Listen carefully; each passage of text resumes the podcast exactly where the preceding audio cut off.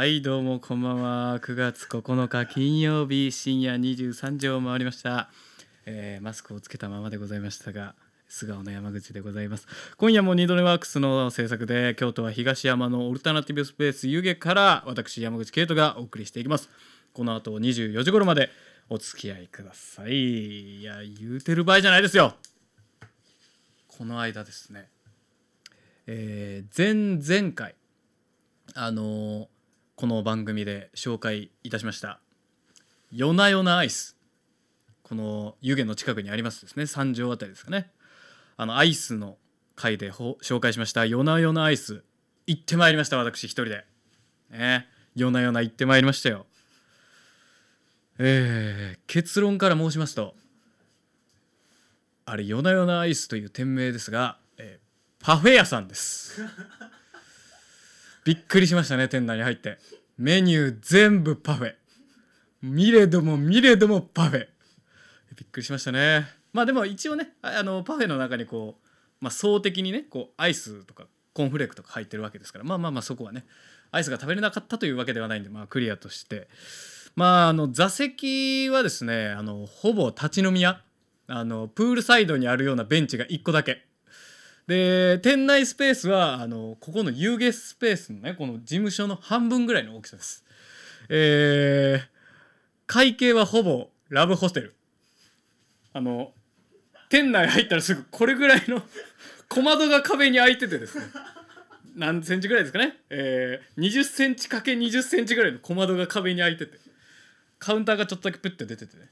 あの店員さんが中からこうパッと顔出して「どれにしますか?」っつって「あじゃあこれで680円です」あつって。そっからこうちょっと時間待ちまして「ありがとうございました」っつって。こうカウンターのところからピュッてね。出てきてほぼラブホテルでしたね。まあそんな感じであの公式のインスタグラムとかサイトに書いてあったようにまだまだ発展途上ですよ。あの8月に出てすぐなんでね。ちょっとまあほんと改善点はいろいろあったんですけどその夜な夜なアイスという割にはパフェだったりとか夜な夜なっていうその隠れ家的なコンセプトの割には店内がやけに明るかったりとかすごい目立つとかいろいろ改善点はあったんですけどまあ一つ僕があのーまあ良かったなってところを挙げるとすればあの店員さんが結構あのギャルで高圧的だったんで MO にはちょうど良かったです。小西と山口の歌だね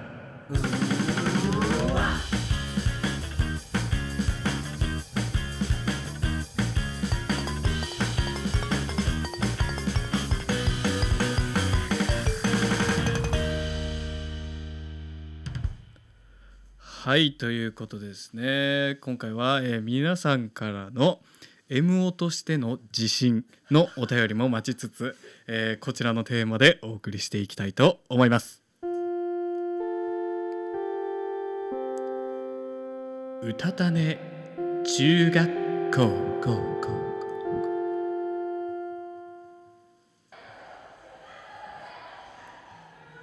おい山口お前あの隣の中学の橋本って知ってる？ああ橋本な。あの切り裂きジャックでおなじみの橋本な。そうそうそうそう。あの切り裂きジャック橋本。あいつさ俺実は同じ小学校だったんだよね。途中で転校しちゃったんだ。ああそうなんだ。でもなんであいつ切り裂きジャックって呼ばれてるの？それはね切り裂きジャック橋本っていう本名なんだ。親サイコパスなんじゃね？俺そいつの親に会ったことあるんだけどさ。そいつ中学校の先生らしい。ということで今夜はリスナーから中学あるある、えー中学校の頃のエピソード中学の時のあれって何だったんだという疑問中学の時のあれがもどかしいなどという、えーエピソードを募集いたします、えー番組のお便りフォームまたは YouTube のチャット欄からお待ちしておりますので、えーいろいろねチャット欄はもう特にリアルタイムでガシガシとつぶやいていただけると幸いです。ガヤだったり、えー山口に対してのツッコミだったり山口がうまいことを言ったら座布団の絵文字を送っていただいたりいろいろお待ちしておりますのでよろしくお願いいたします。さあのっけからねまあいろいろ中学校あるある出てきましたけれども隣中学のね隣中学のその異名があるやつみたいなねあるあるですよ、まあ、結構ね中学校の間とかでなんか可愛い子がいるぞとかね。あいつの中学のなんか喧嘩強いやつがいるらしいみたいなね。噂話は本当その学生生活の時に回りやすいですから。まあねこの皆さんもねいろんな中学校生活を送ってきたと思いますよ。大体の人はねあのいくらバカでもねあの中学校は卒業してる方が多いと思うんでね。あのいろいろ中学のね教官だったり僕もねやっぱりエピソードたくさんありますんでちょっと紹介させていただこうかなと。僕まずねあの中学校の頃あのこう見えてですね陸上部に入ってました。ええ。種目は何をやってたかと申しますとえまず 100m でまああの中の上ぐらいだったんですね。あの速さが。だからまあまあまあこのままトレーニングしたら伸びるぞっていう感じだったんですけどまあ一生懸命何かをやり込むのが苦手でちょっと早かったけどまあ自分には合わないなっつうので高跳びに移行しまして。で高跳びもまあそれなりに身長もあったんで、まあ、結構いい記録出してたんですけどそこまで大会に出て表彰台に乗るほどでもないと。ただまあ一生懸命やり込むことをまだ当時覚えてなかったんで。これも向いてないなっつって。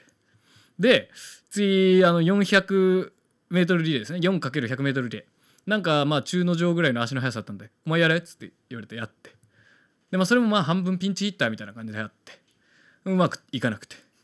でそのまま砲丸投げ行ったんですね。砲丸投げが表彰台に乗れるようになったんですよ大会とかで。やったって。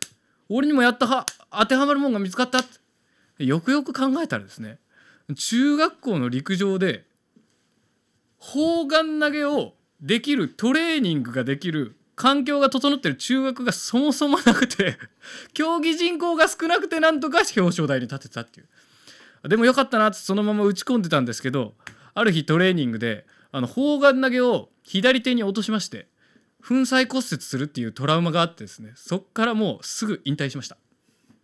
そんな感じの中学校生活でしたね。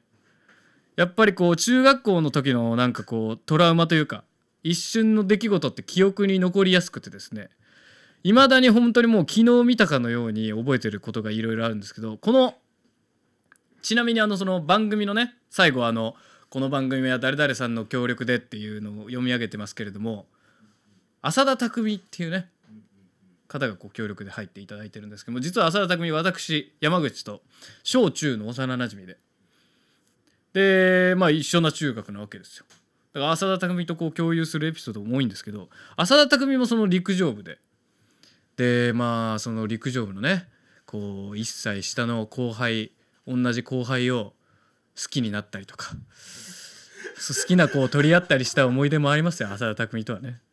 まあ、どっちとも振られるんですけどね、うん、時期ずれて振られるんですけどね。ああ浅田匠が振られたから俺もいけるかなっつって俺も行ったら俺も振られるっていうね誰でもなかったっていうね。と思ったらあのー、その3ヶ月後ぐらいに全然俺たちと違うちょっとヤンキーのやつと付き合い始めたりするんですね。あれがもう本当に中学校で一番苦い思い出ですね。あ何でしょうか？えー、っとあラジオこのちょっとまあいろいろね新コーナーとかもあるんで今日聞いてる方が多いらしいです10人ぐらい12人も12人も聞いてて、えー、今僕のトークを機に、えー、10人に減った、えー、このスピードでいくと最後2人ぐらいかともしれません。ありがとうございます。あチャットも動いてますね。えー、先輩がミッキーを池に突き落としたせいで修学旅行ディズニーに行けないってどこの中学でも言われがち。あるね。関東圏は特にディズニーね。で関西圏はユニバね、うん、言われがちよ。うんうんえー、うんぬんさん関係なくてすいません。今日のシャツとっても似合ってます。可愛いです。ありがとうございます。ちょっとねなんかこう中学校っぽいというか幼い感じを出そうと思ったらこういうのになりました。幼い感じを出そうとしてちょっと今日はあのポロシャツできました。ありがとうございます。幼なじみエピいいですね。ありがとうございます。幼なじみがいるとね本当はその友達とのそのね共通の友達にこう自分の人となりを説明しやすいというかその本当にありがたいですね。でまあ本当にそのねチャット欄でも出てきてますけれどもやっぱ中学校ってねやっぱ皆さん共通の思い出みたいなねああそいつ俺の中学にもいたぜみたいなねあったと思うんでそのあるあるっぽいのはね僕からも紹介ねしていこうかと思います。えー、僕がいた中学校のあるある。えー、授業中なんか物騒だなと思ってなんか物音するなと思って窓の外を覗いたら、えー、隣中学のヤンキーが校門の前にたむろしている。で校門の前にたむろしてると思ったらあのジャージジャージ着た市内持った体育教師がなだめに行く。これあるあるですね。うん。あそ何ですか？リバーブかけすぎ？あとあるあるっつったらなんだろうな。ああれあるかあるあるかもしれないですね。あのあの授業中なんかあ物音すごいななんか向こう側の校舎からすごい悲鳴聞こえるなと思って何かなと思ってあの窓開けて覗いたらあのクラスのその生徒が他のクラスメイトに催涙スプレーかけるっていうね。あるあるね。うんこれマジエピソードですね。うん結構物騒な中学を通ってました。ええー、ああとあれねあの物騒といえばあれね。あのヤンキーにあのボンタン飴勧めたらあの次の日からスーパーの、ま、ボンタン飴全部消えるっていうね、うん、なんでかなってきヤンキーに直接聞いたら全部万引きしたっつってね。これがほんまのボンタン狩りやなっつってね。あるあるですね、うん。うまいこと言ったらあのあれね座布団の絵文字送ってね YouTube のチャットでね、うん、今のボンタン狩りのとこ送り時だからね、うん。コメントで「やりましたね」って来てるけど。どういうこと？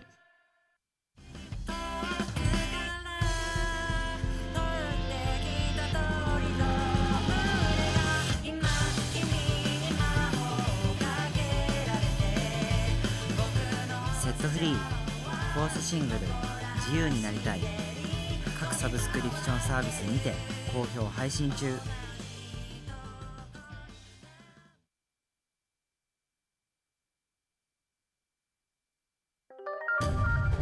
リースって本当に意味があるんでしょうか？リースって本当に意味があるんでしょうか？リンスって意味あるんですかね？しとけばいいやんかもう流れ作業なんやからさそんなお前シャンプー2回する時もあるやんかもうなんかめんどくさかったらもうリンスインシャンプーでいいしそう、うん、というわけで判決はどうでもいいです小西と山口の歌たれ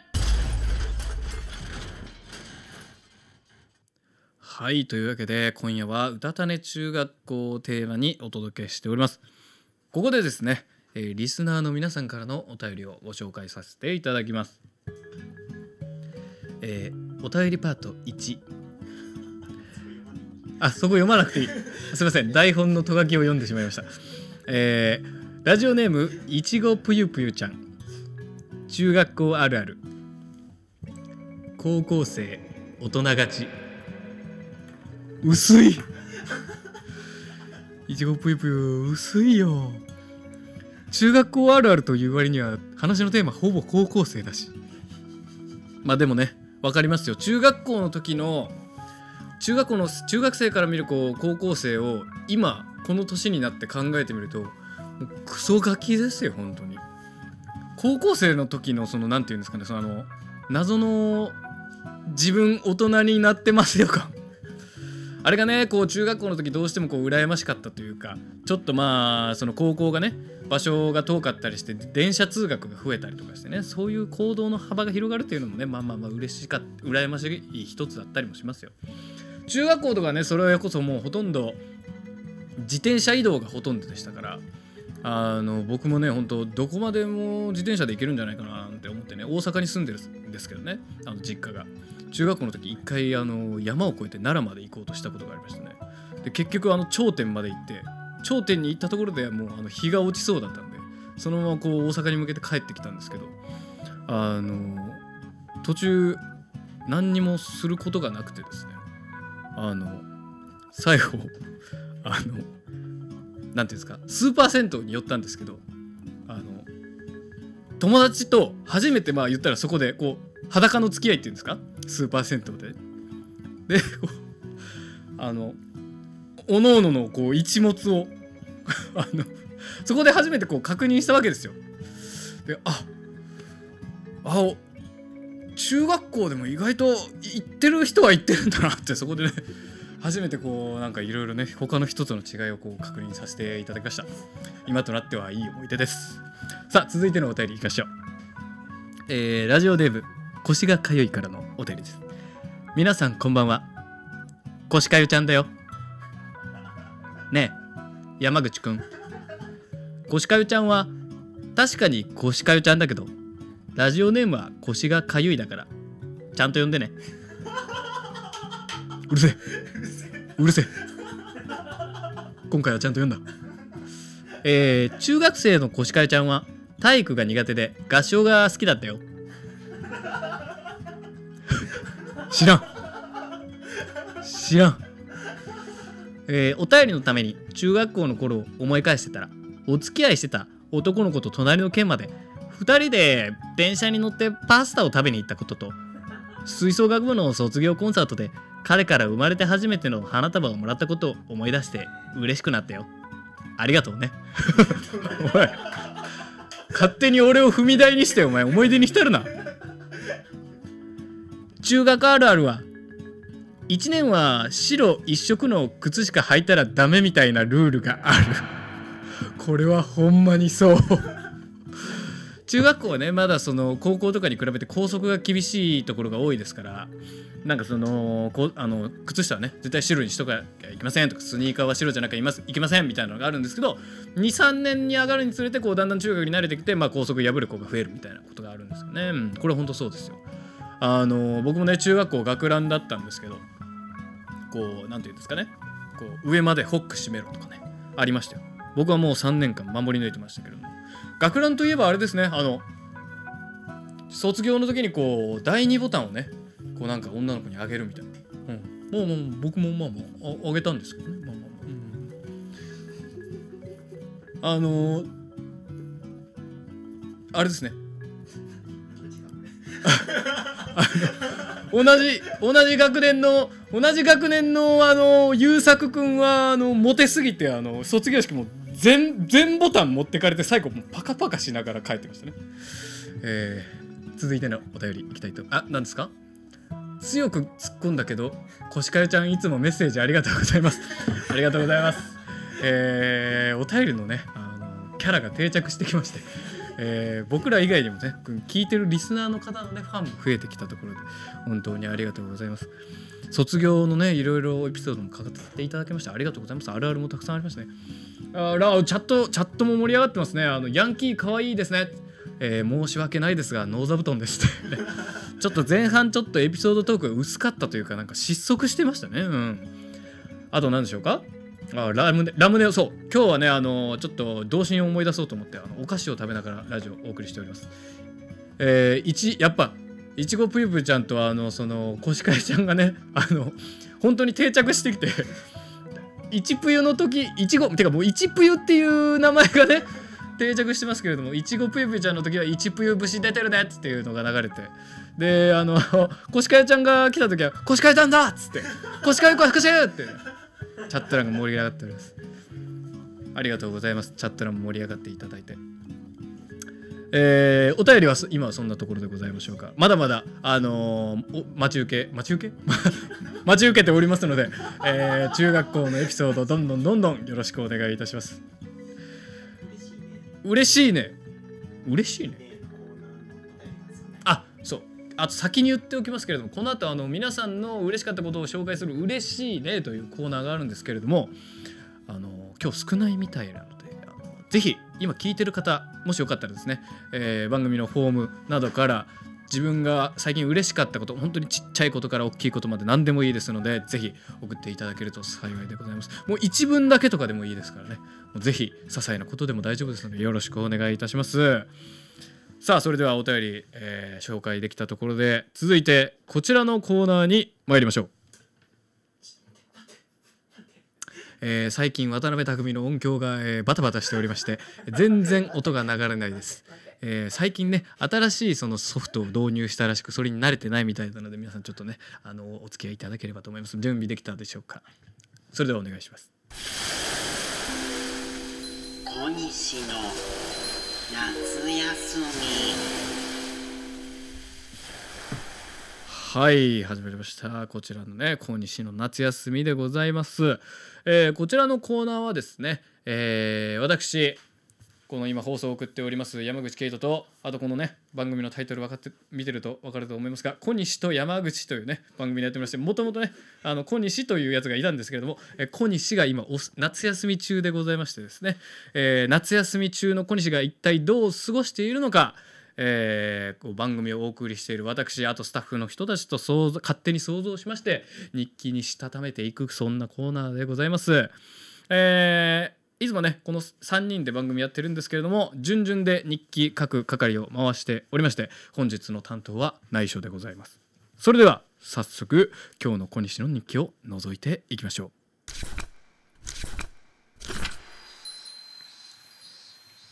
9月9日金曜日。最近見つけた近所の喫茶店に向かって歩いていた。そこの喫茶店の何がいいって風邪をひきそうなくらいクーラーが効いていることだ。あとついでと言ってはなんだがコーヒーがうまい。もうすぐ着くかというところで自転車に乗ったおじさんとすれ違う。おじさんは自転車をこぎながら右手で裏ピースの形を作っている。そしてその手を口元に近づけスパースパーと言っていた。何度も見直してみたが裏ピースの指の間には何も挟まれていない。おじさんは一体何を吸っているのか考える暇も与えてくれぬままおじさんは通り過ぎていった。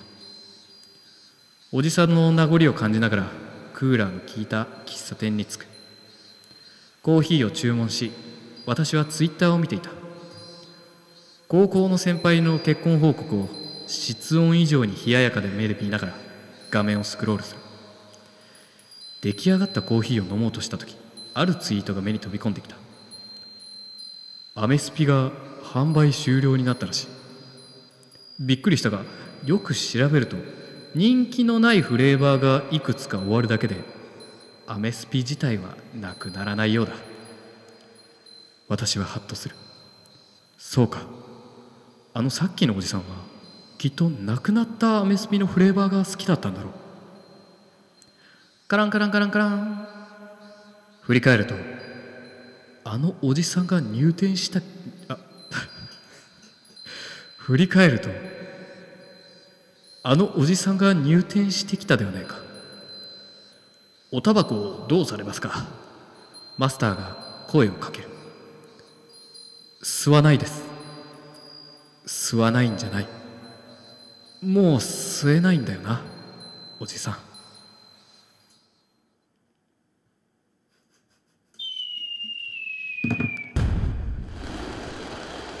おいおいおいおいおい。3回連続 SE の花火が遅いよ。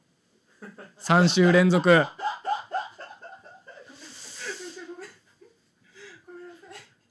というわけで小西の日記読み上げさせていただきました。渡辺匠が「ごめんなさい」と叫んでおります。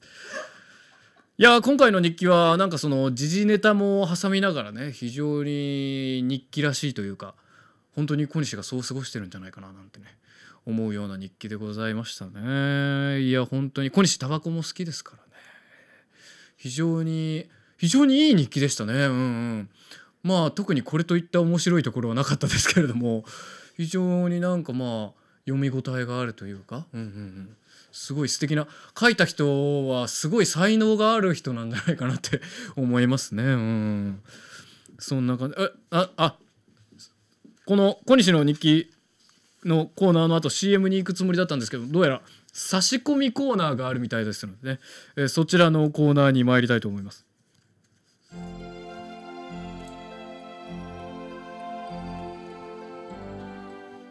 こんばんは。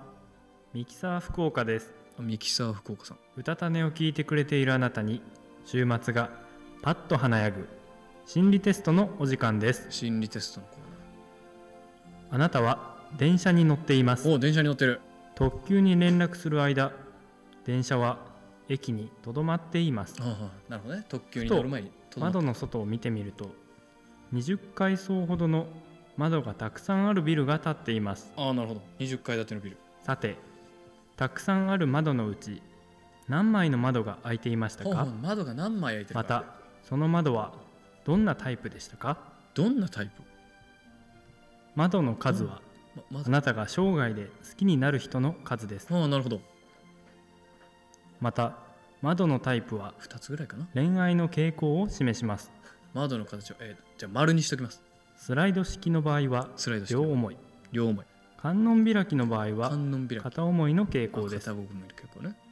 あの上とか下に開くあの開け閉めにコツがいるタイプのああのガラス窓の場合はあのワンナイトとかです。ワンナイトとかです。そのそのパターンでその横に横に回るそのホテルとかで開ききらないタイプのやつは回すやつねもうなんか叶わない。自殺防止とかになるやつね、ま、丸い窓だったら騙されています。うん騙されてる！騙されてた！逆三角形のマークがついている窓が開いていた。窓の種類が多い！窓の種類が多いのよ！YKK の人か！YKK の人ぐらい窓に詳しかった。ほんで俺は騙されとる！ちゃんとした心理テストだった今回は京都下鴨にてコーヒー豆の焙煎をしている一服コーヒーです。コーヒーの好みをお伝えいただけましたらその時の在庫から豆を焼いてチャリでお届けいたします。100g600 円。遠方への送料は200円。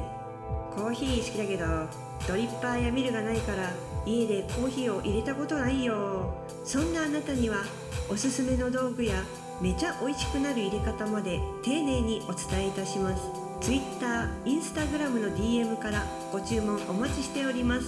アットマーク IPPKU アンダーバーコーヒーで検索。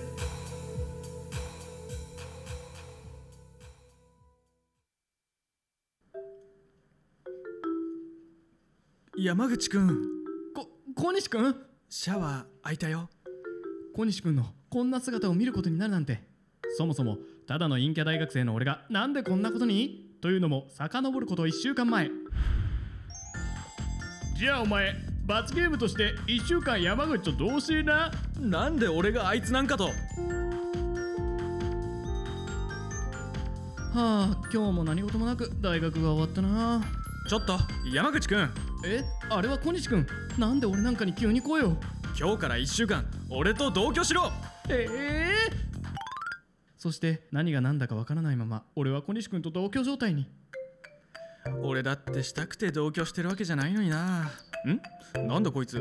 普段関わらないから知らなかったけどなんかいい匂いするな。ふうお風呂開いたよ。あありがとう。なんで何とも思ってなかった山口くんの匂いがこんなに気になるんだ？ん？なんだ？このシャンプー。そのシャンプー全然使ってね。山口くんのいい匂いはこのシャンプーの仕業かこの CM を見ている人限定今ならこのシャンプーを40%オフで販売中。商品の詳細は画面右下をタップしてね。小西と山口の歌たれはいというわけで「うたたね中学校」をテーマにお届けしております、えーまだ読んでないリスナーからのお便りがございますのでこちらを紹介させていただきます。えーお便りパート2あまたまた台本のとがき読んじゃったごめんなさい失礼いたしました。えーラジオネーム腰がかゆい。腰かゆちゃんだよ。嬉しいことがあったから2通目だよ。嬉しいね。お確かに。後に回します。えー続きましてお便り。ラジオネーム上品次郎。山口さん二度寝ワークスの皆さんおやすみの小西さんこんばんは。上品次郎です田舎の中学だったのでそれは本当にもうヤンキーだらけでした。彼らと話すのが楽しくて今思うとまっすぐな彼らに憧れていたような気もします。もうあの上品次郎はもう斜めすぎますからね、うん。ヤンキーだけど言ってることは間違ってなくて言ってることがおかしな大人と戦ったあの頃に今の性格のベースが形成されたのかもしれません。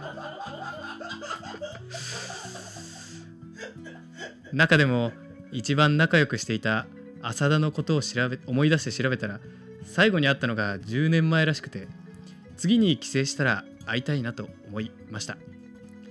中学時代の好きな思い出言います。急やな。中学時代の好きな思い出言います。運動会の後に付き合ってることを鉢巻き交換する文化があったんですけどそれでああの子とあの子え？あ 付き合ってるんだ。とさするやつです。バレてバレてないと思ってるのかこの。これかな、えーここで中学あるあるを一つ。いろんな初めてを経験しがち。おいおいおいおいなんだよ最後のこのあるある。なんだよいろんないろんないろんな初めてってなんだよ。おいおいおい。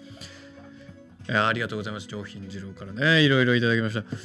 田舎暮らしだったんですね上品次郎は。結構都会っ子っぽい尖り方をしてますけど。も田舎でねなかなかこの尖り方ができるの素晴らしいですよね。僕もねそれなりのそのヤンキーが多い中学校でしたからね。気持ちはよくわかりますよ。その情に熱いところとかね。うん本当に今でもなんかこう憧れて憧れ久しぶりにね本当なんていうんですか成人式とかであってもねあ変わってないなって思いますね、うん、なんか僕のこう中学結構変わっててですね。なんかあのなんていうんですかこういわゆるヒエラルキーみたいなねこうスクールカーストみたいなのあるじゃないですか。あれがねこうなんとなくこう形としてはあるんですけどトップのヤンキーとかになるであろうやつが全然そのいわゆるスクールカーストでいうその一番下の陰キャって呼ばれる子たちすらもういじれるようなこう下克上ができる環境だったんですようちの中学なぜかは分かんないんですけどそれぐらいねなんかハートフルなね中学校でしたね本当に。いいいい中学校だったなと思います。であとそうだ。あの上品汁はねあのいろいろ入れていただくんでちょっと分解させて紹介させていただきますねえー、何でしたか？あのあれだ。運動会の鉢巻き交換。これもね言ったらその何ですか？あの第2ボタンと同じような感じでね。こうシーブリーズのあの 蓋の交換したりとかね、うんあのなんか帰り道別々なのになんか同じ方向に書いたりとかね。あれいいいい思いですね。なんか今やりたいななんかああいうのね。うん。ああいう時こそしかできないですからね。そういうのね本当になんか。今やったらただの変態ですからね本当。にあのぜひねもしあの多分いないと思いますけれども中学生でこれ聞いてるやつがいたら自信持ってね今ねその恥ずかしがらずにねその好きな人にねこう思いを伝えてあげてください。よろしくお願いいたします。えー、お便り。あ以上ですね。ありがとうございます。チャット欄もねすごく動いております。あのさっきのあのミキサーの福岡さんのね心理テストがもう意味わからんぐらい盛り上がってます、ついに来たみたいな。天才だっつって。あのめちゃくちゃ面白い。みたいな。大好きコーナーみたいな。今あのあの画面の向こう側であの福岡がニヤニヤしております。皆さんぜひねもっとお褒めのコメント送ってあげてください、えー、グヘグヘしている山口さんもいいですね。ありがとうございます。もっとグヘグヘしていたらジャバジャバジャグラジャグヘグヘどころかバシャバシャしてしまいました失礼いたしましたえー、おすごい。中学生はさすがに聞いてないかって冗談で言ったらあの高校生ですが懐かしいですねっていう。ありがとうございます。本当に高校生聞いていただいてね本当に。なんかもっと高校生がこう身になるようなねこう情報をずっとお届けでできたらいいなと思ったんですけどなぜ私は今おっぱいを押さえたんでしょうか。わかりませんけど。絞り出してしこのこの姿勢このポーズの時に絞り出してってあんまり言わないでもらえますか？えー、高校生に何ですか？高校生にためになるエピソードあのいい情報。えー、高校あ僕ね高校もね結構あの面白い高校に通ってたんですけれどもあの副教科の先生には気に入られといた方がいい。なぜならあの成績が結構ねいろいろあの副教科取りにくいからね。最終的な成績が出ると。これはいいと思います。あの今思い出したけれどもあの僕美術の先生になぜか「あんた将来仕事なくなったらラジオをやり」って言われて。やってるよ美術の先生。今俺仕事はあるけど趣味でラジオやってるよ。聞いてたらいいな。そんな感じでございます。ありがとうございます。えーお便りはそんな感じですかね。えーどんどんあの番組が終了するまで引き続きお待ちしておりますのでぜひ、えーコメント欄あとフォームの方でよろしくお願いいたします。さあそれでは続いてこちらのコーナーに参りたいと思います。嬉しいね。あこのコーナー効果音がないですね。台本にここ SE って書いてあるんですけどね。サウンドエフェクトって。あ効果音ないんですね。失礼いたしました。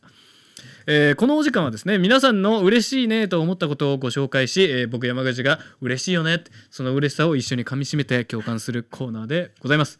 それでは早速いきましょう。ラジオネームエクボ多め。夜にコンビニに行くとめっちゃ秋っぽくて。嬉しいね。嬉しいね。何がいいってねまずこのお便り。夜にコンビニ行くとめっちゃ秋っぽくて。秋っぽくてなんやねん。想像させるやんかこっちを。嬉しいやん。秋っぽくてなんなん、うん。涼しくて嬉しいね。あの虫の音が聞こえたりしたのかな、うん、嬉しいよね。想像かきたてられるね、うん。涼しくなってこうあのなんていうの？あのこうちょっとニットっぽい服を着る女の人が増えてるのも嬉しいよね。うん。あと栗とかお芋とかあのホクホク系のグルメが増えたのも嬉しいよね。うん。まあどれが当てはまってるかわからないけどもすっごくいいお便り。あ文法的に言うと統治法嬉しい続いての嬉しい紹介していきたいと思います。えーいちごぷゆぷゆちゃんからのお便りです。これいちごぷゆぷゆちゃんのやつはどっちから紹介しますか ?1 個目から。えーいちごぷゆぷゆちゃんの嬉しいね。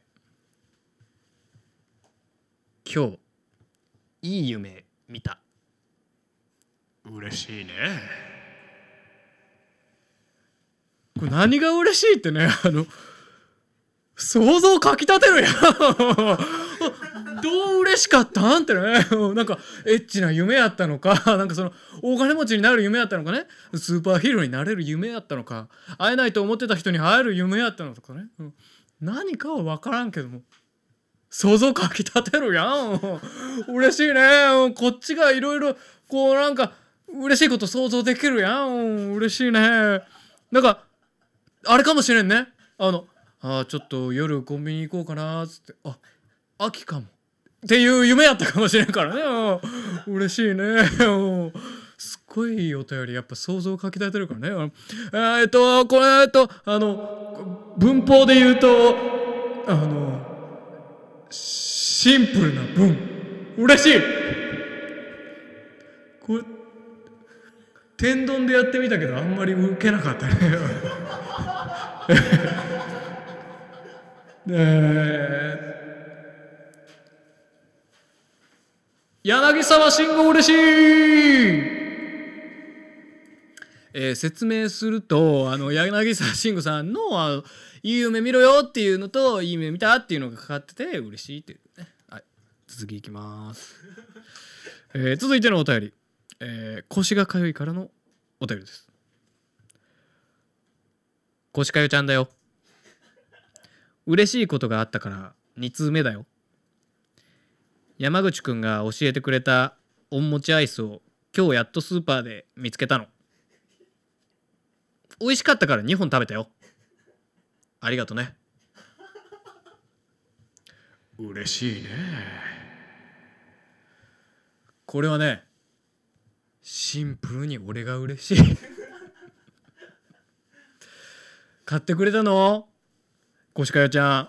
めっちゃいいリスナーじゃん僕がねそれこそあのさっきのお話にも出てきましたあのアイスにまつわるねいろいろエピソード喋った回2つ前ぐらいの回ですかねラジオ放送って。あの紹介させていただいた商品なんですね。おんもちシリーズのきなこ、えーきなこ餅アイス。これ本当に美味しくてです。それを、えー、こしかよちゃんがね買ってくれたということでしかも2個も食べちゃったって。自分で見つけてしかも2個食べちゃってくれ嬉しいね。えっ、とこれ嬉しいのあのこれあのなえっとあーこしかゆなんかあの生意気なリスナーだと思ったらちゃんとまっすぐなリスナーでシンプル嬉しい、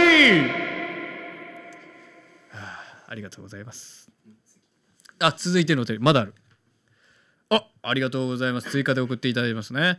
ラジオネーム上品二郎。嬉しいねへのお便りが少ないということなので。仕事で使うためにふざけて買った安住のミックスというなんかローカルっぽいお菓子。食べてみたらかなり美味しくて嬉しかったです。丹波口の松本に売ってます。嬉しいね。安住のミックス。丹波口の松本に売ってる。情報だけじゃ何もわからん。想像力めっちゃかきたてられる。安住のミックス。安住のが何かもわからんのにミックスされとる。嬉しい。安住のが何かわからんから売ってる場所で想像しようかなと思ったら丹波口の松本に売っとる。わからん。想像をかきたてられる。嬉しい、えーちょっと今あの大至急ですね。あの あのディレクターの渡辺匠さんがあの調べてくれてます。えーあ商商品の情報が届きました。えー信州の方のお菓子屋さんでですね、えー優しく焼き上げた小麦え優しく優しく。合ってますよね、えーお菓子屋さんのえ優しくやさ焼き上げた小麦せんべい3種類のミックスです、えピーナッツを生地に練り込んだロールピーナ。え 味噌を生地に練り込みチョコをコーティングした味噌チョコせん、えークリームを生地にて焼き上げたアミーパピロの。気になる。アミーパピロの、えー欧風せんべいですというねお便りをいただきました。あアマゾンとかにも売ってるみたいですね。ぜひ皆さんもあの安住のミックス調べてみてください。安住はあのひらがなでのが野原のので漢字。でミックスはカタカナですね。えーパッと見の感想。今商品のねレビュー見させていただいたんですけどもえパッと見、えーブルボンシリーズです。あのホワイトロリータとかねバームロールとかああいう感じのあのローカルお菓子みたいな感じですね、えーなんかそのす送られてきた商品情報のあのロールピーナとかねアミーパピロを見る感じもブルボンシリーズです、うん。思いのほか知ってるところでしたね。あのなんか名前の割には、えー、嬉しいですね。えーっとえーホワイトロリータ美味しいお菓子の時に名前あげるとちょっと引き目で見られがち。嬉しい。お便りに関係ないからもう一回というのをいただきました。えーもうなんだろうとミックスだったら嬉しい。つまりあんたが好きじゃないもんをミックスにしたら嬉しい。TKO の木下とかも多分ミックスしたら嬉しい。なんかパッとしないな。うん。えーありがとうございました、えーあまりパッとしなさすぎて今ディレクターの渡辺さんがカンペを投げ捨てました、えーありがとうございます。皆様からの嬉しいをいただきました。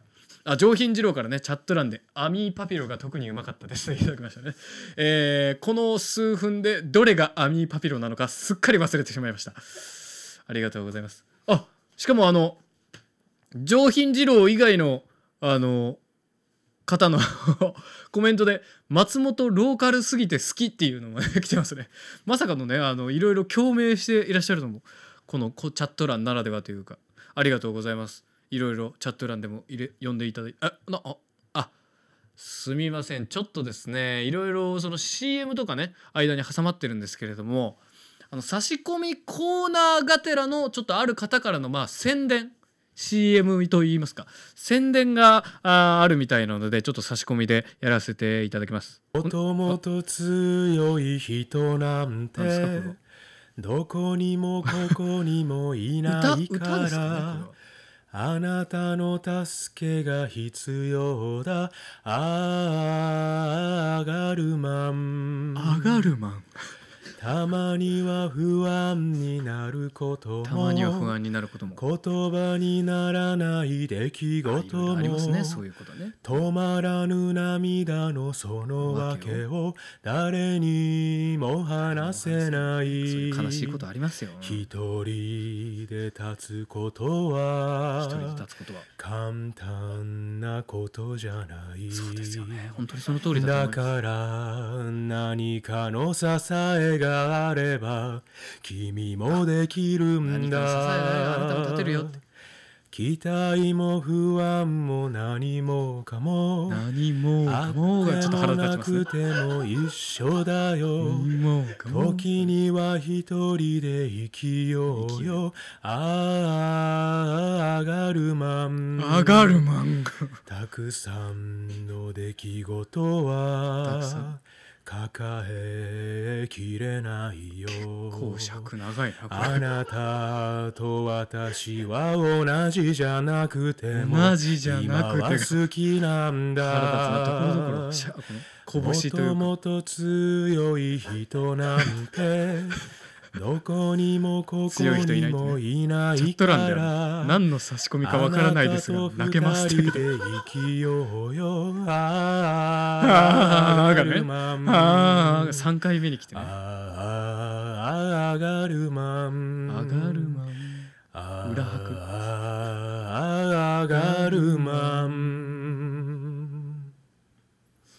えーお聞きいただきましたのでですね、えー米村優斗さんのこれ曲名は何ですか？アガルマン体操とかですかね？なんかわかんないですけど。わかんないですけど。アガルマンアガルマンにしておきましょうか。アガルマンですね。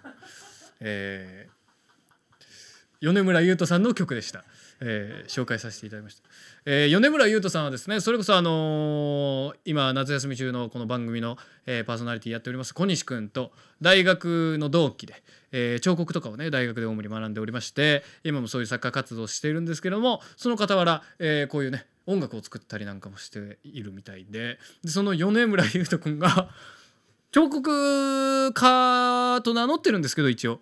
あのー9月もうちょい先秋先ぐらいに、えーあの京都のあの某ビル皆さんねご存知の方もいらっしゃると思いますけど、えー某ビルでなんかそろそろ秋先ぐらいに、えー CD アルバムを売るみたいで あのなぜかわからないです、えー彫刻家なんですけどもね。今みたいなそのアガルマンの曲とかを、まあ、収録したであろう、えーアルバムを、えー売るみたいなので ぜひ、えー興味ある方はですね、えーちょっといろいろ調べてみたりして多分いろいろ歌種の方とかでもまた紹介があると思いますのでチェックしていただけたらなと思います。でもコメント欄の方でもねあの泣けますっていうコメントが来てたので ぜひチェックよろしくお願いいたします。いつかねそれこそあの秋先ぐらいにねまたなんかその米村優斗くんがゲストに来たりなんかしてねなんかできるかもしれないのでちょっとね楽しみですね。えー、ちょっと差し込みでありましたけれども、えー、CM 明けは鈴木恵美のスケベなお悩み保健室でございます。小西と山口の歌たれ。ヨーロッパ企画のブロードウェイラジオ。長野宗則です。藤谷莉子ですブロードウェイラジオは KBS 京都 RNC ラジオ CBC ラジオでネットされておりましてポッドキャスト YouTube でも聞けるラジオです。俳優2人がやってるラジオで俳優の普段の暮らしや現場の話毎週新作のラジオドラマもお送りしております。ヨーロッパ企画のブロードウェイラジオでしたエッチでっかいコッペパン隣にいてほしいな。俺一人で売れる気ないから。でっかいコッペパンかわいい。ちょっと放送終わって居酒屋でも行く？持ってあげたくない京都来いよ今日なら抱かれてもいいわ。でっかいコッペパン。割と脱いだらマッチョやん。そんな夜を過ごしましたけどそうでしたね。でっかいコッペパン。小西君は敏感ですから。まあそうですね。小西と山口の歌たね。はい CM は消えましたえー今なんかあの画面にね、えーなんか知らない人影がこう 出たり入ったりしておりますけれども別に何でもね何にもないですよ。うんびっくりしましたね。えー追加のお便りが来ている。あ違う。来ていない。えーあコーナー。失礼しました。えーそれでは進行だ。えーイラストレーターの都築栄美がリモート出演する。不定期実施の新コーナーに参りましょ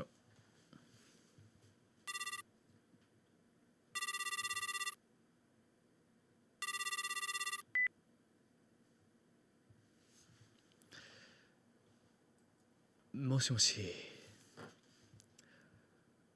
ああもしもし。先生。僕の声。あああうんうん。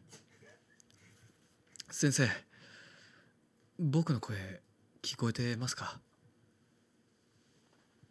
聞こえているわよ。先生。えーここからは私体育教師の山口が担当している、えークラスの生徒たちのスケベな悩みを保健室のエイミ先生にエイミ先生に相談する時間にしてもいいですか？楽勝がないわね。今日だけよ。ありがとうございます今日エイミ先生にあなんか緊張するな今日エイミ先生に紹介したいのはこれは誰からだどの生徒からのお悩みだっけ？千尋マン。千尋マン。千尋マンからのお悩み相談です。ヒロマンくんね。2年2組の。あありがとうございます。歌種の皆さん。山口先生栄美先生こんばんは。こんばんは。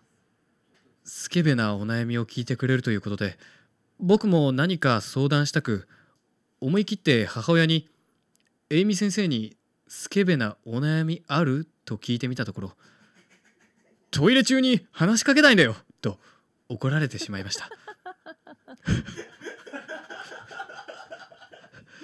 途方に暮れていたところ偶然ある有名な方から電話がかかってきたのでその方にえいえいみ先生にスケベなお悩みある？と聞いてみたところ恥ずかしそうに伝言メッセージを託してくれたのでえいみ先生に届いてほしいと思い音声ファイルを送信させていただきました。えいみ先生 よろしくお願いします。しょうがないわね。ありがとうございます。どうやらこの生徒の千尋マンから千尋マンに誰かから有名な方から音声メッセージが託されるっていうなんかすごい返して返してでこう今有名な方からのメッセージが届いてるみたいなのでその音声ファイルを今から聞いてみたいと思いますわかりましたわ。えっと、ひろゆきと申します。都築恵美先生に質問なんですけど、あの、これって最近ハーバード大学とかでも研究されていたので、全然、あの、全然学問的な質問なので、僕が知りたいとかそういうのじゃないんですけど、あの、お風呂に入った時、体ってどこから洗いますか？これあのあの有名な方 有名な方ですね。あの有名な方がわざわざ日本に伝言を伝えてすくれたというごいですね。多分多分多分フランスからフランスから。フランスからちょっと伝言メッセージいただきましたけれども。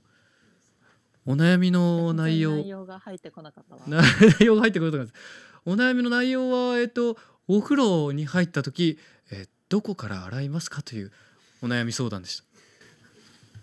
そうね。山口くんはど山口先生はどこから洗うの？別にくんづけでもいいですよ先生。じゃあ山口くんと呼ばせてもらうわ。ありがとうございます。山口はえっ、とまずボディーソープを左手に出しまして、えー泡立てまして、えーはい。えー乳頭のあたりから、えーえーへそにかけてのラインを表させていただいております。なるほど、はい。前の部分を先に洗う。そうですね。前の前面の部分か。らあああります。えああのちちちなみになんですけどええいみ先生はどこからお笑いお笑いになるんですか？私はね腕かしら 腕か。多分この場合は多分どこでもエロい。どの部位でもエロい。多分土踏まずとかでもエロい。ありがとうございます。えーいいのよ。えいみ先生腕お綺麗ですもんね。なんか多分見たことないですけど想像で多分お綺麗ですもんねありがとうございますそんなこと言ってくれるのは山口くんだけよ ありがとうございます。あ、えみ先生、あのまだ他の生徒からのお便りもあるみたいなので、そちらも紹介しますたく。さん悩んでいるのねそうなんです。悩める子羊たちが多いので、えー続いての生徒はうんぬんからですね。うんぬん様ねえー山口さん、二度寝さん、えいみ先生、こんばんは。こんばんは。スケーペーなお悩み失礼します。いいのよ。男の人の乳首はどのくらい触るものなのでしょうか？正直感じているかもよくわからないしパフォーマンスだとしてもどのくらい触っていいものなのかそもそも触らない方が相手が集中しやすいのかと悩んでしまいます。皆様的にはどのくらいがベターですか？それ私に聞く？確かに。ごもっともだと思います。まあいろんなプライバシーはあるかもしれないけど山口くんはどうなの？僕はまあ確かにうんぬんが言っている通りやっぱり男性は男はやっぱりその女性に比べてまあ乳首で感じにくいと言いますか。まあそうよね。まあでもね。中にはまあ感じる男性もねいらっしゃると思うんです。でそれを踏まえた上で僕は感じようとする努力。これはしているつもりです。あなたとても素敵な男性ね えみ先生ありがとうございます。そううんさんが送ってくれた通りパフォーマンスなんですよ乳首限らずセックスって乳首触るどころの話じゃないんですね。全体がそうなんですね。そもそもパフォーマンスなんですなるほど。胎盤みたいなもんですね。あそうですあそうなんですね。そうだったんですねホルモン対ワンオクロックみたいな感じですなるほど。パフォーマンスだからこそ相手がしたことに対して喜ぶ姿勢を見せるっていうのが大事だと思うんですこれはいいご言葉だ。つまりだってつまらないじゃないあ、ありがとうございます。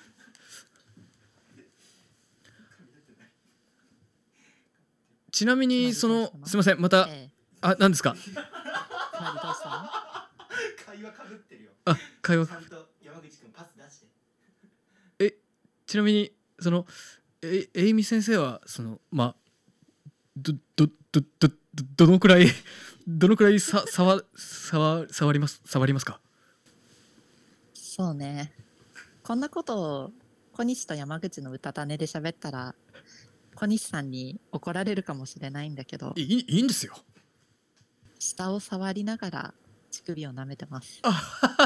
触ってなかった。乳首はもはや触ってなかった。ええ手じゃ手じゃないんですね。はい。お口でえみええいみ先生はおお口で言ってるみたいです。これはいいいい情報聞いちゃったぜ。ああえいみ先生あのそろそろあの山口の山口が持たないので また今度にさせていただきます。ええそうね。あのすいません。今日今日だけっておっしゃってたんですけどまたまたご相談してもいいですか？もちろんよ。ありがとうございます。ではまた何か生徒の悩みがあったらすぐご連絡させていただきますのでよろしくお願いします。ええいつかそちらにも実際に伺うわ。ありがとうございますこんな感じで、えー生徒の皆さんからのスケベなお悩みはまだまだ募集。番組のお便りフォームまたはエイミー先生の DM まで。エイミー先生ではまた。ありがとね。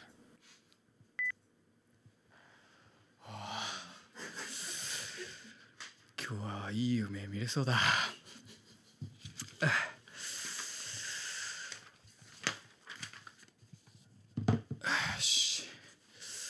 ああえあああなんかえすごいエッチな気分になってたところ。え。お届け物？こんなエッチな気分の時に。お届け物？え。クリーム玄米ブランをいただきました。もう栄養は足りまくってるんですけど。栄養小腹満たされまくってるんですけどクリーム玄米ブランをいただきました、えー YouTube のチャット欄をねえークリーム玄米ブランをいただきながら、えーご紹介させていただこうかなと思います、えー上品次郎が山口の山口とただシンプルにコメントしてますねあーやっぱり結構ね新しいコーナーでしたでしたけれども反響が良かったみたいで一生聞いていたいなとか「エイミ先生!」哲学だって言ってる人もいますね。ねえ本当に牛？あの僕がこうエイミ先生と電話しながらこう無意識のうちにこう姿勢がねこうこうなってたんであのコメントで「後ろ手縛られとるんか?」っていう 後ろで組んでたんで「縛られとるんか?」っていうコメントが来てましたね。ついエッチな気分になってしまいました。上品次郎は最後「ふう」ってコメントしますね。賢者タイムになっておりますね。この後僕も賢者タイムになろうと思いますのでよろしくお願いいたします。よろしくお願いしますじゃないですね。こういをいただきます。うん。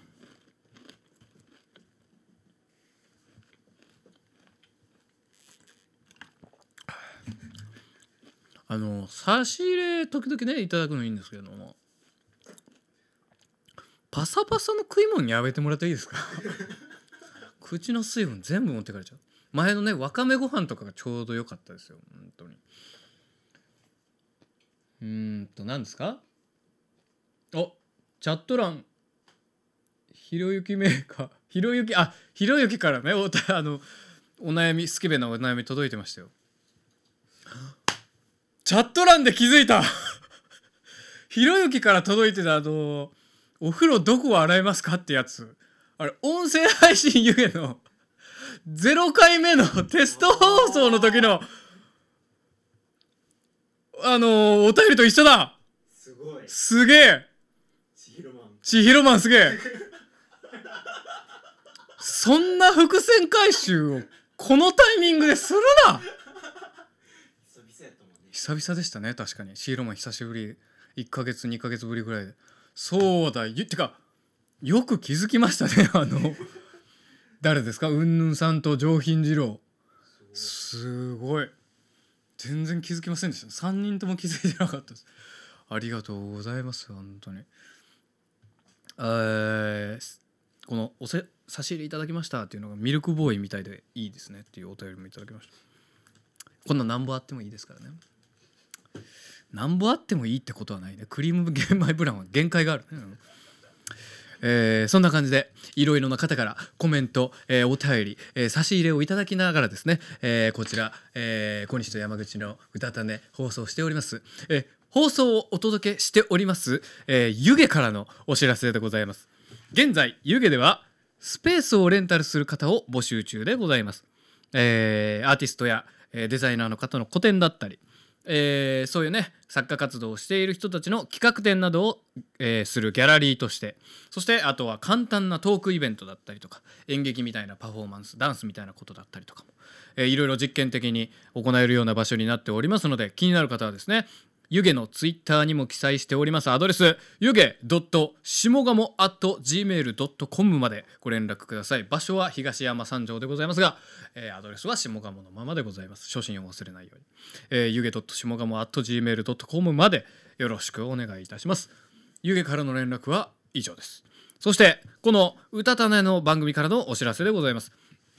今回の配信は Apple と Spotify の各ポッドキャストから後日配信予定でございます、えー番組ではえーそしてですね、えー番組ではリスナーからのサポートを募集しております。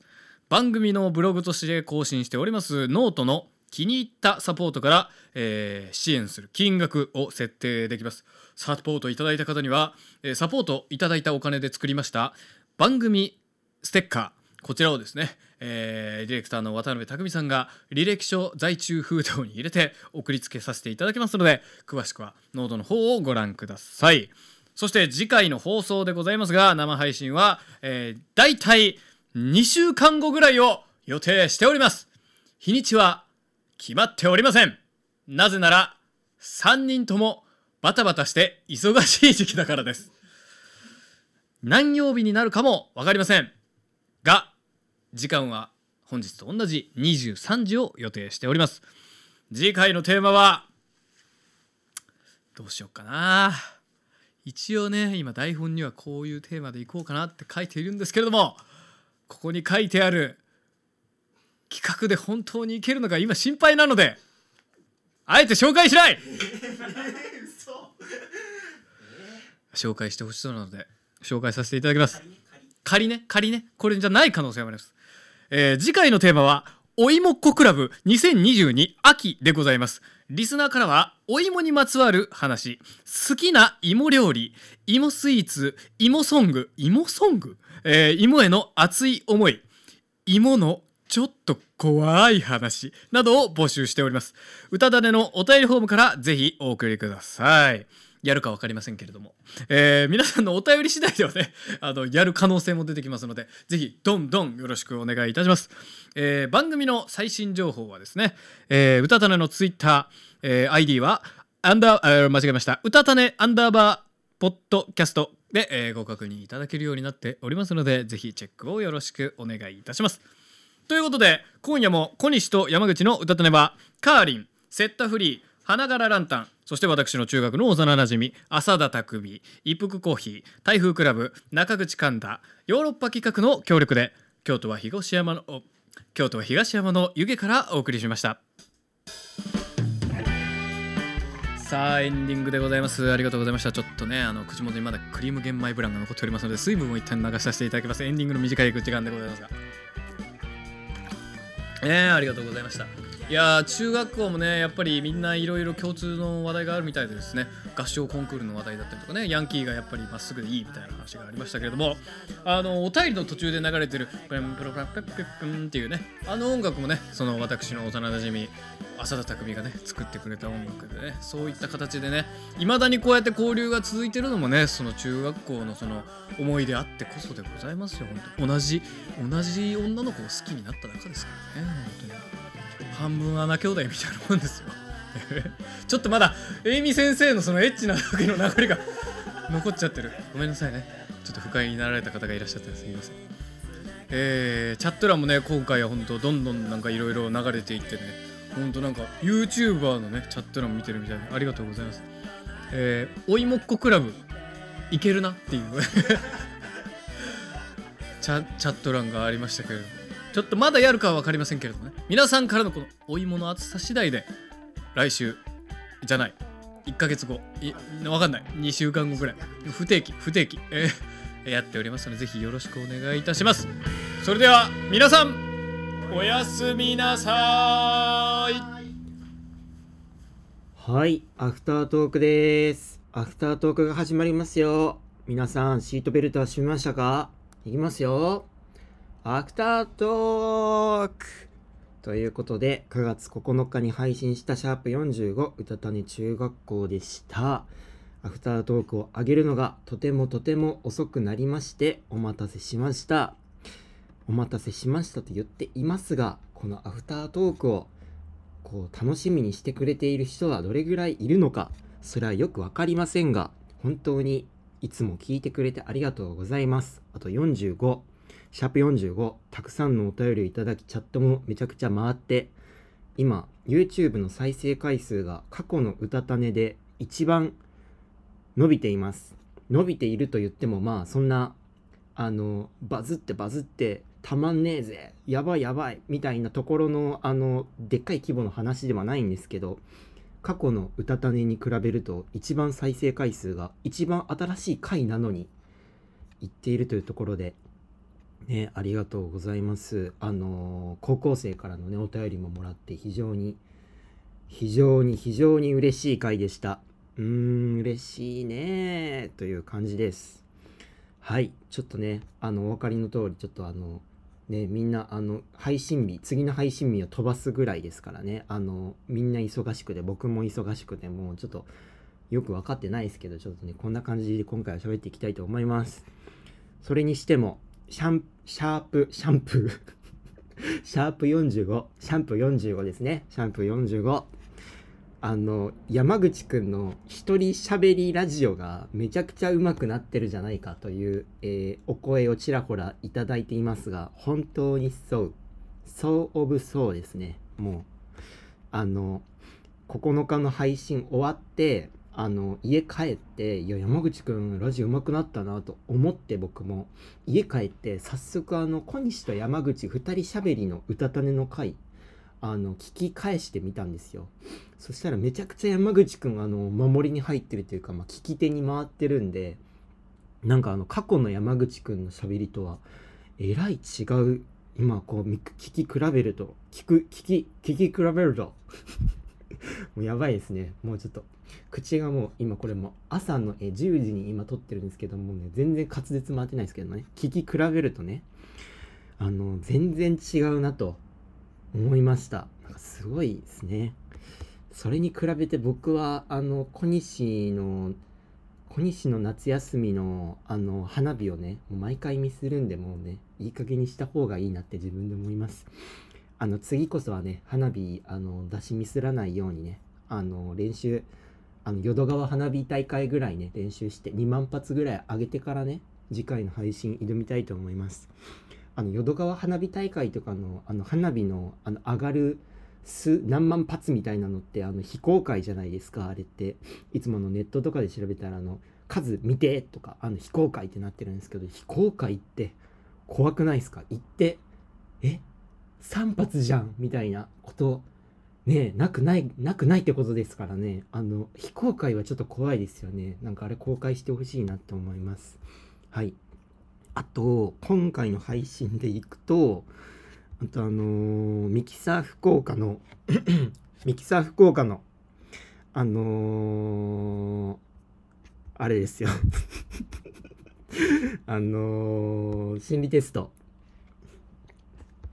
あれ面白かった。もう面白かったし、あの配信終わってね、僕毎回あの、まあ、配信終わってバラしして深夜1時ぐらいとかになるのかな、いつもなるんですけど、そこからあの近くにある、湯気の近くにあるマルシン飯店っていう中華料理屋さんにいつも一人で行って、あの晩ご飯を食べて帰るんですよ。そのね、マルシン飯店あの深夜に、深夜も空いてて、でも人もそこそこ入ってて、なんかなかなかいい中華屋、まあもちろん有名な中華屋さんなんですけど、おすすめです。でね、そこで、いつも一人でその中華食べてるんですけど、この配信の夜は、福岡そうも一緒に晩ご飯食べようってことで一緒に行って、でいや、今日の配信良かったね、みたいな話をね、今回したんですけど、この心理テストの、この山口くんが、あの、窓で、まあその心理テストの流れで、あ、じゃあ丸い窓でって選ぶじゃないですか。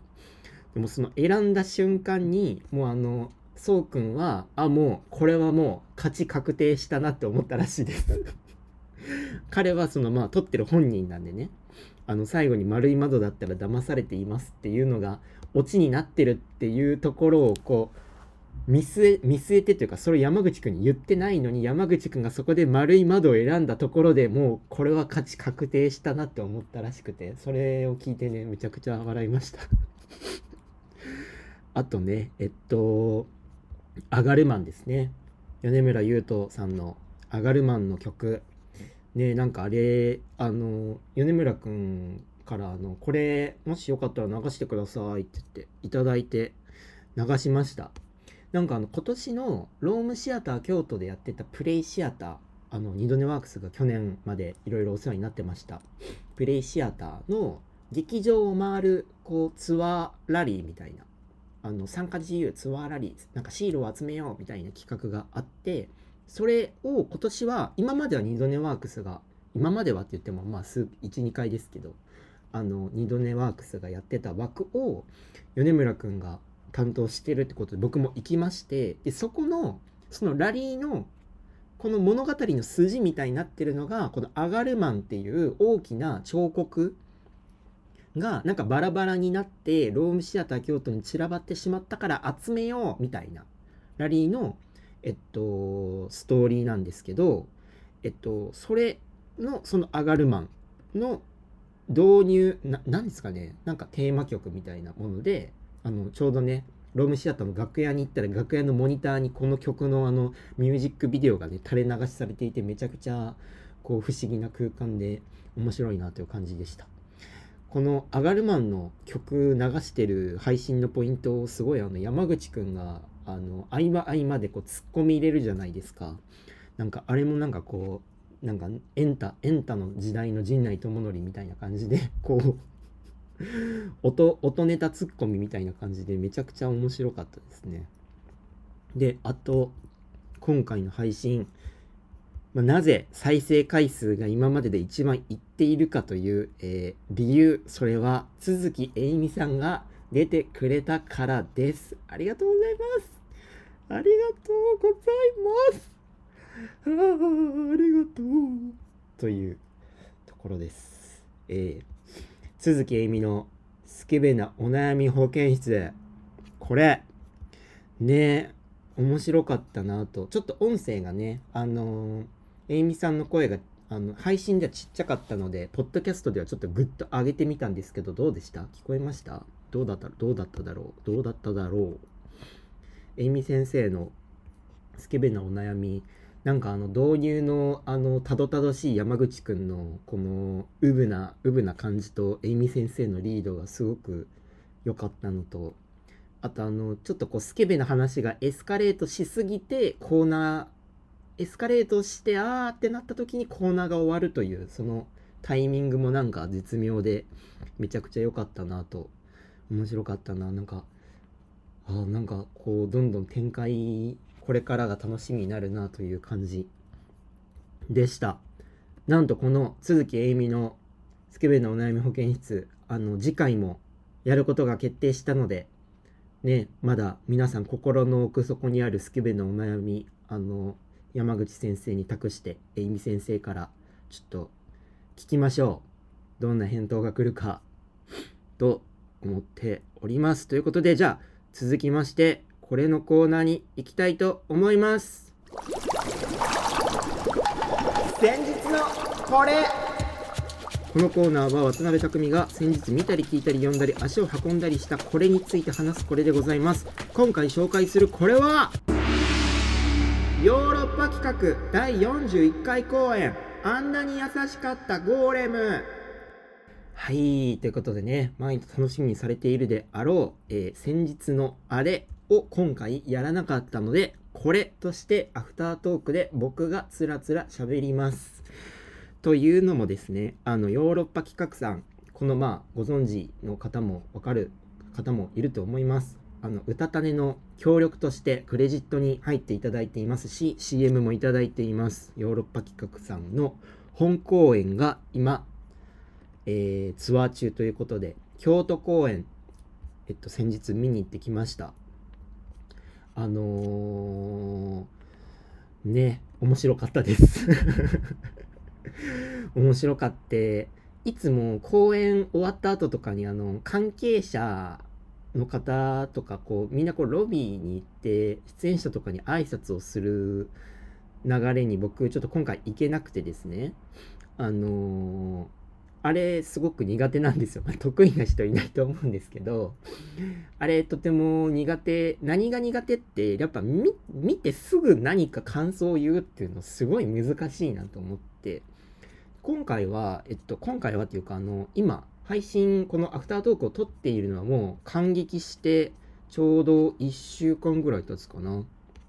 9月の17日の18時の回、京都府立文化芸術会館で行われた回を見たんですけど、まあ、ちょっと見て時間が経ったのでこうホクホクという感じなんですけど、えーあんなに優しかったゴーレムこれ、えっと、ヨーロッパ企画のあの再演の作品でして、まあ、内容をちょっとざっくりえっとあらすじだけお話しすると、えっと、ある投手の地元にて、まあ、野球選手の地元ですねにテレビクルーがこうやってきてその野球選手の、えっと、ドキュメンタリーを撮っているというところから話がスタートします。で、えっと、その野球選手が小さい頃この、えっと、大きいこの土の塊の土の塊でなされたこう人形、まあ、人形の形をした土の塊いわゆるゴーレムですねこのゴーレムと昔キャッチボールしたんですよっていう話をしだしてテレビクルーが「おっと何を言い出したんだおよおよおよ」とこうなっていく。でただその野球選手が、えっと、このゴーレムとねキャッチボールしたんですよってこのゴーレムが普通に生活に馴染んでいる体で喋っているこの不思議な会話があるんですけどこの街この街の人もみんなそのゴーレムという存在を受け入れているというところでこうテレビクルーが「およおよおよこれはなんだ嘘か？本当か？どうなんだ?」みたいなところからこう話がどんどんどんどん進んでいくというようなお話。まあえっとコメディサイココメディというえっとジャンルとして、えーウェブページには載っています。14年ぶりのリメイク再演ということで。ここからあのあれです。あのもし今後ツアー見に行くよという方はネタバレになっちゃう箇所もあるかもしれないんでね。もうこの辺でさっと停止ボタンを押してゆっくりお休みください。はい。いやあのーなんかヨーロッパ企画の僕あのー好きなところってまあヨーロッパ節みたいなのがあって会話のトーンというか何々なんですよね。そうなんですよね。みたいなこう語尾がねって終わって次の人が喋る時にまたねで終わって何々なんじゃないですか？いやそういうこともありますよね。なんちゃらですよね。何々なんじゃないですか？ようそうですかも。そうかもしれないですね。みたいなこうその会話のトーンがすごいヨーロッパ調ヨーロッパ企画調？でなんかそれを見るといつもはヨーロッパ企画見てるなっていう気になってねすごい嬉しくなっちゃうんですけどそういうところももちろんこの作品であのゴリゴリにありますしなんだろうな。というところもあるんですけどあの過去ね小西くんがそのヨーロッパ企画の作品ってこういうの多いですよねっていう言ってたま表現としてこうすごいいろんな SF とかタイムマシーンとかこうすごい不思議なものがブワーッと出てきて話がうわーっと大回転するけど着地は日常レベルのちょっとしたことだけがこう話の頭と最後でちょっとだけ変わってるみたいな大回転して着地ぴょとんっていうこう着地の仕方をする日常に落とし込む感じのものが多いと思うみたいな話をましてたと思うんですけど今回の、作品もそうそうではある。確かに。あのゴーレムっていう信じがたいこう存在が街にあってこういわゆるこうどっちなんだ？いるのか？いないのか？このゴーレムって実際本当にどうなんだ？みたいなところが軸にはなるんですけど最終的には日常の話になっていく。になるという感じなんですけどなんかヨーロッパ企画の加工まあえっとドロステの果てで僕らとか映画とか前回の90空論城とかで本当にハイパースペクタクル SF とかわーってなってポトンって感じだったんですけど今回はなんかさっき言ったようにこう1個1個議題としてゴーレムがいるのかいないのかっていうところに対してああだこうだって言っていくという会話劇がベースになっているのでなんかいつもいつもよりかはなんだろうこの会話を見せる部分がすごい大きい作品なんですね。で、なんかその、携帯になりました。携帯がチンとなったので、急ぎます。はい。まあそうですね。そこの、まあ、オチ。今までのヨーロッパ企画のオチって、まあいろんなパターンがあって、最近多かったオチでいくと、すごいエモーション、オチというかエモーショナルな後味がする作品が多かったと思うんですよね。なんか、なんやかんやわちゃごちゃわちゃごちゃ、最後、シューン、到着、エモーショナルっていう感じだったのが、今回はエモーショナルというよりかは、やっぱサイココメディって言ってるだけあって、なんかこう、落語じゃないですけど、こう、最後にオチをポンと置いて、どんどん、ありがとうございました、みたいな、その去り際のかっこよさみたいなのが作品としてあってそれがすごくなんか、まあ、再現されるだけあるというかあの何て言うんですかエモーショナル系の作品って再現される傾向あんまないような気がしててなんかこういうこうお後がよろしいようでみたいなところの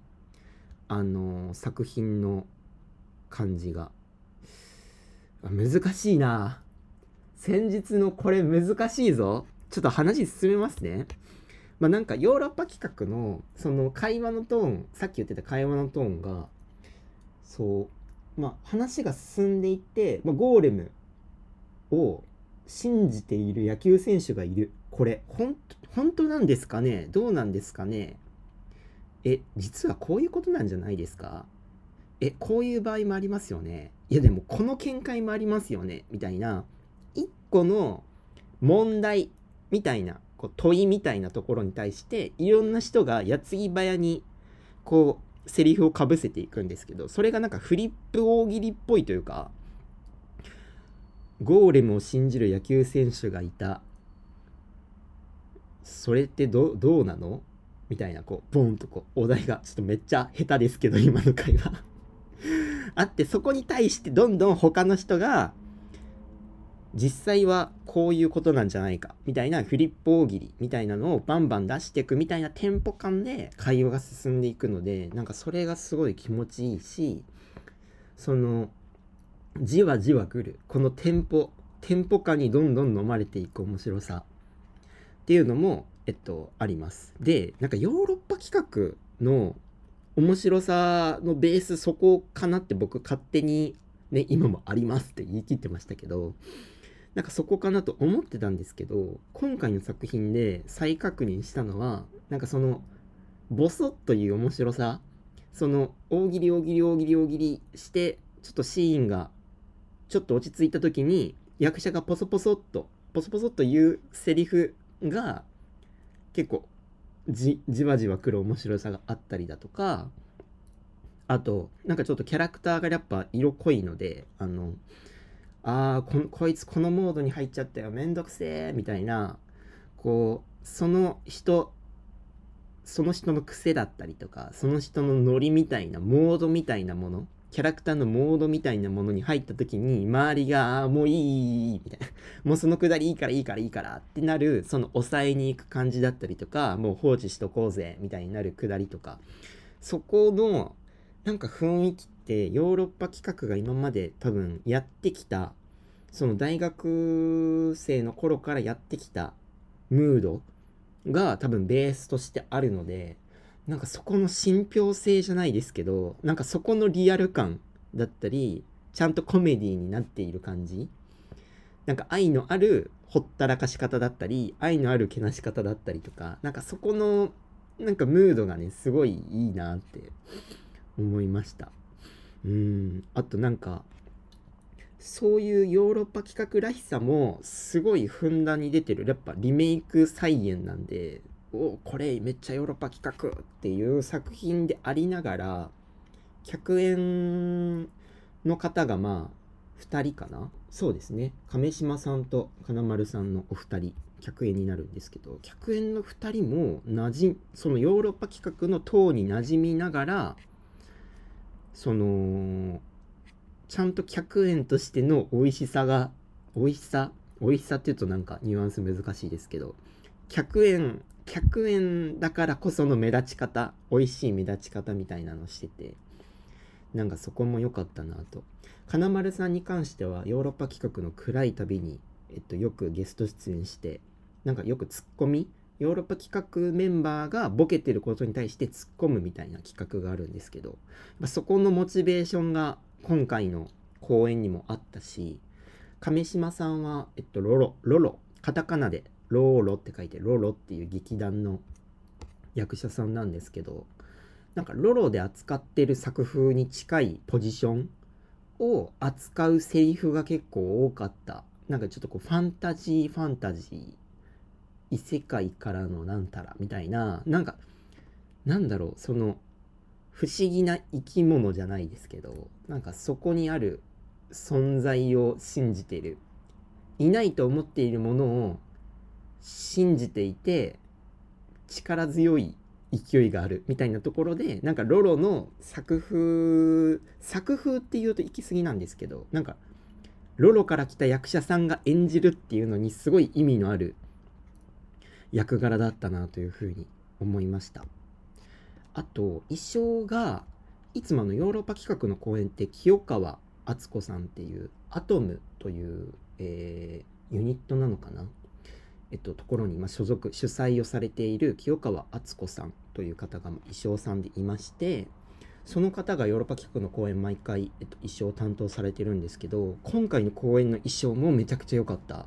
めちゃくちゃめっちゃ上からになっちゃうんですけどめちゃくちゃいいいい衣装だなと思いながら見ましたね。なんか清川さんの衣装まあいろんなあのダンス作品だったりとか身体表現の作品だったりとかのあの舞台衣装とかもされることもあるんですけどいつもなんか思うのがあの個々で見た時のあのおもし面白さというか美しさと舞台舞台上で立ってる役者をこう引きで、まあ、に例えば2階席とかから見た時の綺麗さだったり分かりやすさだったりだからそこの美しさと分かりやすさの共存がめちゃくちゃ良くて今回もそのテレビクルーが、えっと、まあプロデューサーだったりディレクターだったり AD だったり音声さんだったり照明さんだったりみたいなこうクルーさんがいる。あ照明さんじゃないね。音響さんか。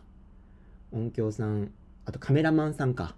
カメラマンさんだったり。そのクルーがこうわちゃわちゃしてるんですけどそのクルーの衣装もテレビクルーの衣装もこう引きで見た時にこの人たちはテレビクルーっていう色彩をしているし個々がバラバラだしかつやっぱそのディレクターっぽいプロデューサーっぽいっていう衣装でもあるしでちゃんと一人一人めちゃくちゃ可愛いんですよね。でそれ以外のえっとテレビクルー以外の人たちの服もちゃんとその人を表す服。もちろんそうなんですけど。でそこがこうバーッと全員出揃った時に誰もこう作風から外れている人がもちろんいないっていうところ。やっぱ綺麗綺麗だし美しいなと思って見てました。なんかね清川さんはあの京都京都でやってますしたためとか赤きライクとか木下歌舞伎とかあと国尾さん国尾というえっとまあ、公演だったりとかの衣装もしているのでよかったらねちょっと衣装さんの名前にもちょっとこうねちょっとピックアップして見てみると面白いかもしれません。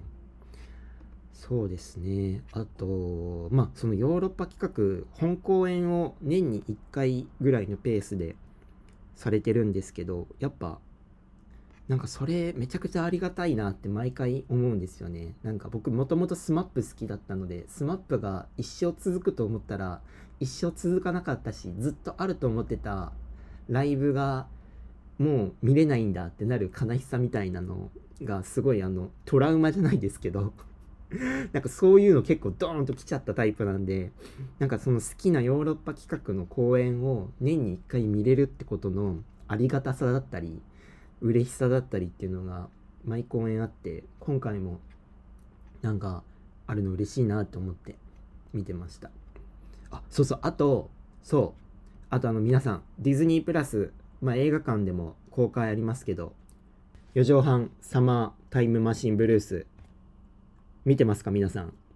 今ねディズニープラスで1話が1話2話が公開されてまして僕今2話までえっと見ましたが2話2話めちゃくちゃいいです。まあ1話もいいんですけど2話2話2話2話2話胸熱です。かなり2話あの今ヨーロッパ企画のえっと今今ヨーロッパ企画の？ヨーロッパ企画の主催の上田誠さんが、えっと、ヨーロッパ企画として上演したサマータイムマシンブルースという演劇公演のこの戯曲と、えっと、森見富彦さんの四畳半神話体系を、まあ、ガッチャンコさせて四畳半神話体系に出たキャラクターたちが、えーサマータイムマシンブルースの、えっと、ストーリーを、まあ、軸にお話を展開させていくという、えっとまあ、小説にもなり小説から今アニメーションになっているんですけどまあみんなね多分みんな知ってると思います多分。これねすごいあのヨーロッパ企画好きは2話でもううおーっとなるんでね。みんな何回も見ましょう。といったところですね。すいません。なんか先日の先日のこれむずいな。先日のこれ。先日のこれむずい。はい。ということで、えー次回シャープ46の小西と山口の歌種は皆さん、えーお待たせしました。おいもっこクラブ2022秋です。いやーもう大変ね。お待たせおまたお待たてお待たせしてしまって申し訳ないです。皆さんまあもうねお便りいっぱい送るお便りあると思います。お芋への愛やお芋への懺悔お芋へのなんだろう告白などねいっぱいいっぱいえっと送ってほしいと思います。あとあのシャープ45の歌種中学校の配信中の後半の方でお便り送ってくれた方が数人いるんですけどそのお便りもちゃんと次の回でご紹介できたらなと思っているのであのそれも聞いてくれたら嬉しいです。ねあと鈴木えいみのコーナーもあるのでそこもお楽しみにということでね配信配信楽しみ配信楽 配信楽しみよし配信楽しみバイバイだ。はいえー、配信配信楽しみバイバーイ。